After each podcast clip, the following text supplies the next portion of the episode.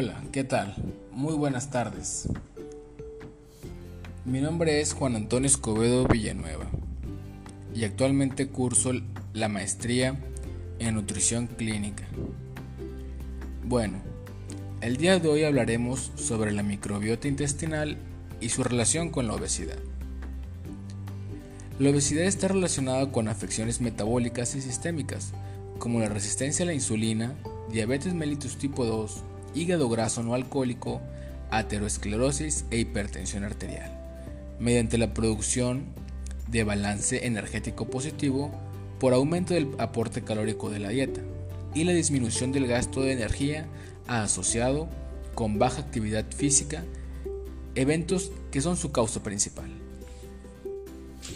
En los últimos años se ha especulado sobre la repercusión en los cambios de la microbiota intestinal, en su composición y diversidad, y la asociación con diferentes enfermedades crónicas no transmisibles que cursan con síndrome metabólico, donde sobresale la obesidad, y comorbilidades como la diabetes mellitus tipo 2, enfermedad del hígado graso no alcohólico, enfermedad cardiovascular y se ha descrito también algunos tipos de cáncer. En este contexto, la obesidad se considera una pandemia mundial que se ha convertido en uno de los problemas más graves de la salud pública en el nuevo milenio, con un alarmante ritmo de crecimiento de repercusión en muchos países del orbe, que afecta progresivamente también a aquellos de bajos y medianos ingresos. El incremento de la obesidad en la infancia y la adolescencia es trascendente, donde también ha alcanzado proporciones epidémicas. Diferentes mecanismos se han argumentado acerca de la participación de la microbiota intestinal y los eventos que ocurren relacionados con la obesidad y su fisiopatología, por la repercusión en la absorción de nutrientes y el metabolismo con el consiguiente aumento de peso, al contribuir como eventos principales la disbiosis y la disfunción de la barrera intestinal, la traslocación bacteriana, inflamación por activación entre microorganismos y receptores que activan la cascada inflamatoria, el estrés oxidativo y la formación de metabolitos activos como el etanol producido por la disbiosis. Hoy día, la Organización Mundial de la Salud reconoce la obesidad como un factor prevenible de riesgo de enfermedades no transmisibles que se caracteriza por una acumulación anormal o excesiva de grasa, que puede perjudicar a la salud. En el 2016, 41 millones de niños menores de 5 años tenían sobrepeso o eran obesos, y había un aproximado de más de 340 millones de niños y adolescentes con sobrepeso u obesidad.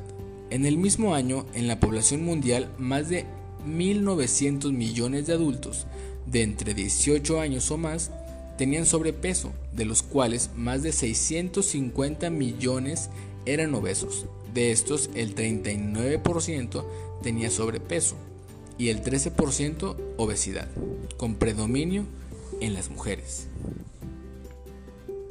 Bueno, y te has de preguntar, ¿qué tiene que ver el la microbiota intestinal o el microbioma término que define el genoma de la microbiota es reconocido como un órgano virtual metabólico, constituido por un conjunto de diversos microorganismos, bacterias, bacteriófagos, virus, hongos y protozoos, y sus genomas colectivos, que contiene entre 10 y 100 billones de microbios que codifican mil veces más genes que el genoma humano, que convive en equilibrio en el tracto gastrointestinal.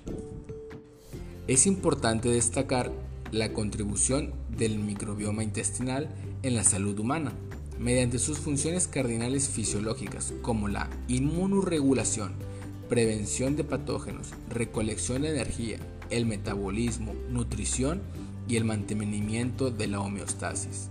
En la homeostasis, el ecosistema intestinal participan tres elementos principales, la microbiota, la permeabilidad del epitelio intestinal y la inmunidad local.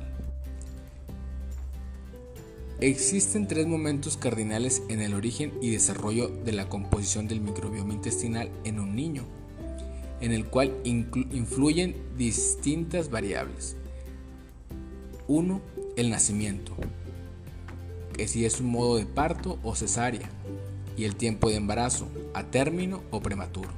2. Alimentación del recién nacido, si es leche materna o artificial. 3. Alimentación complementaria con inicio de la introducción de alimentos sólidos. Es de interés reseñar en recientes estudios sobre la colonización de la microbiota intestinal en el recién nacido, además de la tradicional implantación, la forma de nacimiento y la piel a piel con la madre.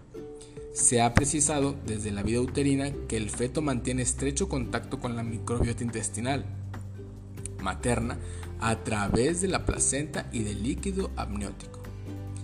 En la microbiota intestinal del niño, un elemento característico es su inestabilidad, por la influencia de cambios de factores ambientales, lo que repercute, a diferencia del adulto, en su composición y funcionalidad. Sin embargo, otros expertos han sugerido que después de los primeros 1 o 3 años de edad es bastante estable, aunque guarda diferencias significativas en relación con su composición en los individuos adultos. Distintos factores participan en la composición de la microbiota intestinal. Los principales son la dieta, las enfermedades, los medicamentos y la genética. La dieta es el principal factor con alta influencia, un 57%, mientras que la condición genética es menor, un 13%. La interacción entre la microbiota intestinal y la alimentación, particularmente con alto contenido en grasas y carbohidratos simples, incrementa las posibilidades de presentar obesidad. El impacto de las diferentes dietas es variable, como se demuestra en la alimentación rica en grasa.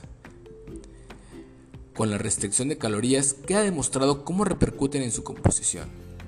En la dieta rica en grasa hay un incremento de la relación de Firmicutes bacterioides, y además mayor producción de enterobacterias, mientras que en la vegetariana se produce un aumento de bacterioides y disminución de firmicutes. Se han descrito diferentes mecanismos de cómo la microbiota intestinal influye en la obesidad.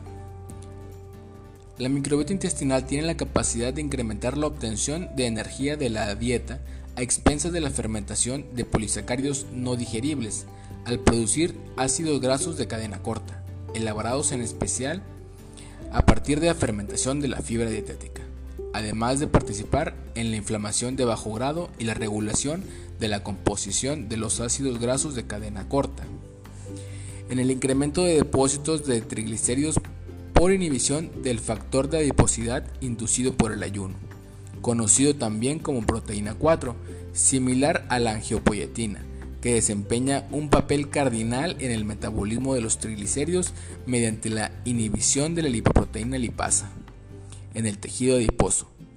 Puede ser suprimida de forma selectiva por la microbiota en el epitelio intestinal y participar en la modulación de la oxidación de ácidos grasos.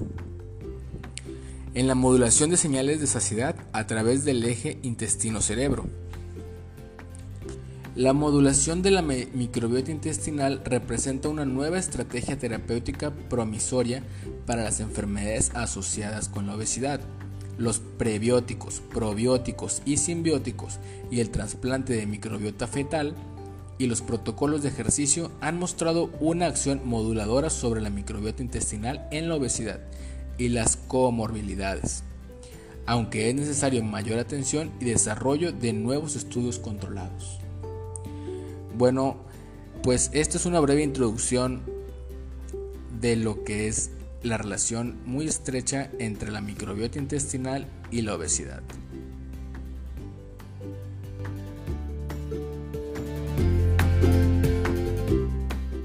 La Universidad del Noreste presenta Unetrición, el podcast más saludable. En la conducción los dejamos con Rosy Campos.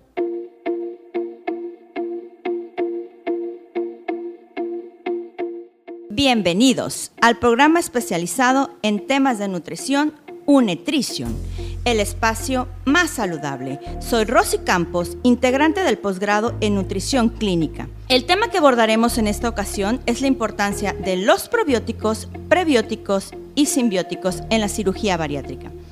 Pues la cirugía bariátrica en México es una opción cada vez más común para tratar la obesidad. Existen diferentes procedimientos como es la manga gástrica, el bypass gástrico, balón intragástrico, entre otros, los cuales no solo cambian la apariencia, sino la forma en que el cuerpo asimila los alimentos y los nutrientes. La alteración de la anatomía del tracto gastrointestinal tras la cirugía bariátrica conlleva modificaciones en las pautas alimentarias. Estas se deben adaptar a nuevas condiciones fisiológicas, ya sea que se reduzca la ingesta de los alimentos o también las características de los macros y de los micronutrientes a administrar. El paciente se somete a diferentes dietas, las cuales son la mayoría hiperproteicas y están reducidas en hidratos de carbono, por lo que el consumo de la fibra es mínimo, por lo cual provoca ciertos problemas como es el estreñimiento. También es común los problemas digestivos como colitis, gastritis, acidez, reflujo, entre otros. Es por ello que en dichos pacientes se requiere el uso de los suplementos como son los probióticos, los prebióticos y los simbióticos.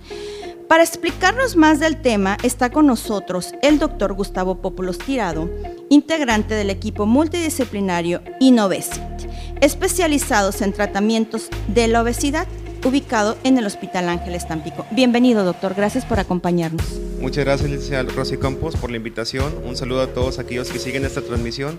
Y bueno, yo quisiera hablar acerca eh, de la medicina antes que comenzar como tal en, en tema sobre lo que viene siendo la medicina a través de los años, que siempre se ha conocido como una ciencia de la salud. Yo más bien considero que durante mucho tiempo esta fue más bien una ciencia de la enfermedad. ¿Por qué? Porque nos centrábamos básicamente en las enfermedades de los pacientes, pero sabíamos muy poco acerca de la salud de los mismos. Eh, conforme fue avanzando el tiempo, obviamente ya nos fuimos centrando en aspectos fisiológicos que convienen o que benefician como tal la calidad de vida de los pacientes. Entre estos, los probióticos, los prebióticos y los simbióticos se han encontrado como, una sustancia, como sustancias beneficiosas para la salud del mismo paciente. ¿Por qué? Pues porque a lo largo del tiempo se han dado antibióticos, se han hecho mucho tipo de terapias que realmente se ha visto que alteran la microbiota intestinal. La microbiota intestinal son una serie de bacterias, son una serie de, de, componentes de sustancias que favorecen como tal la absorción de alimentos a nivel del tracto gastrointestinal. Un probiótico son aquellas bacterias que funcionan para el desenlace químico de cierto tipo de sustancias que en los alimentos nos están eh, favoreciendo, ¿no? que nos están proviendo nutricionalmente hablando, ¿verdad? Los prebióticos son también aquellas sustancias que favorecen a este tipo de bacterias.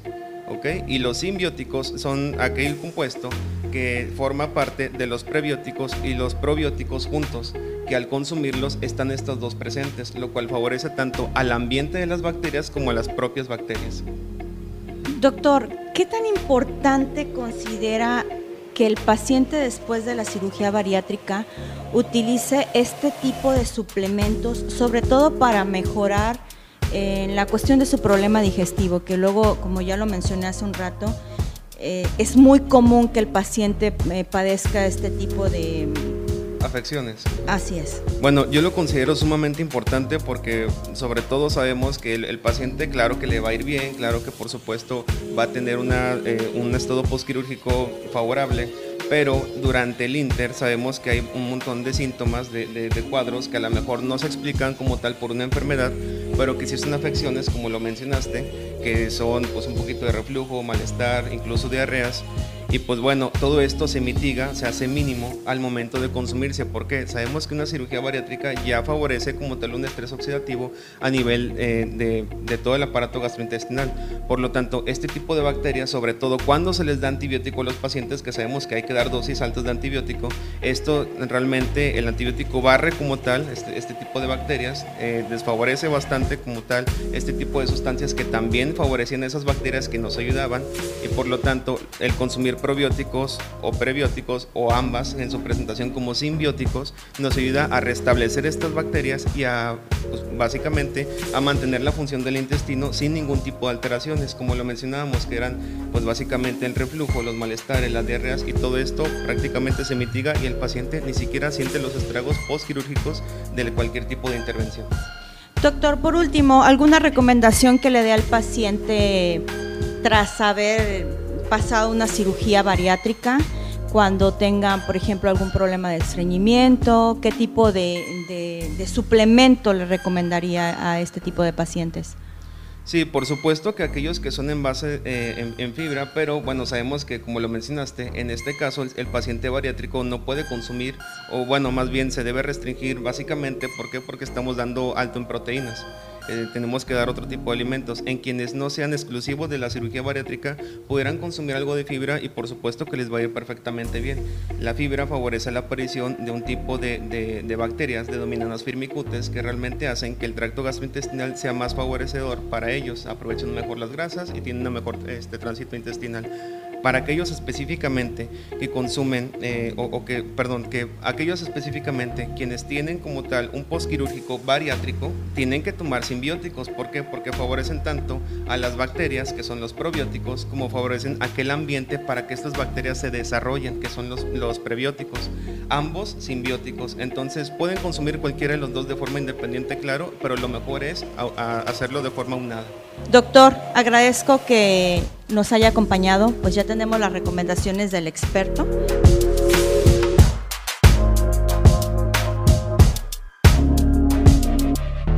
Es todo por el día de hoy. Nos escuchamos en nuestro próximo episodio de Unutrition, el espacio más saludable.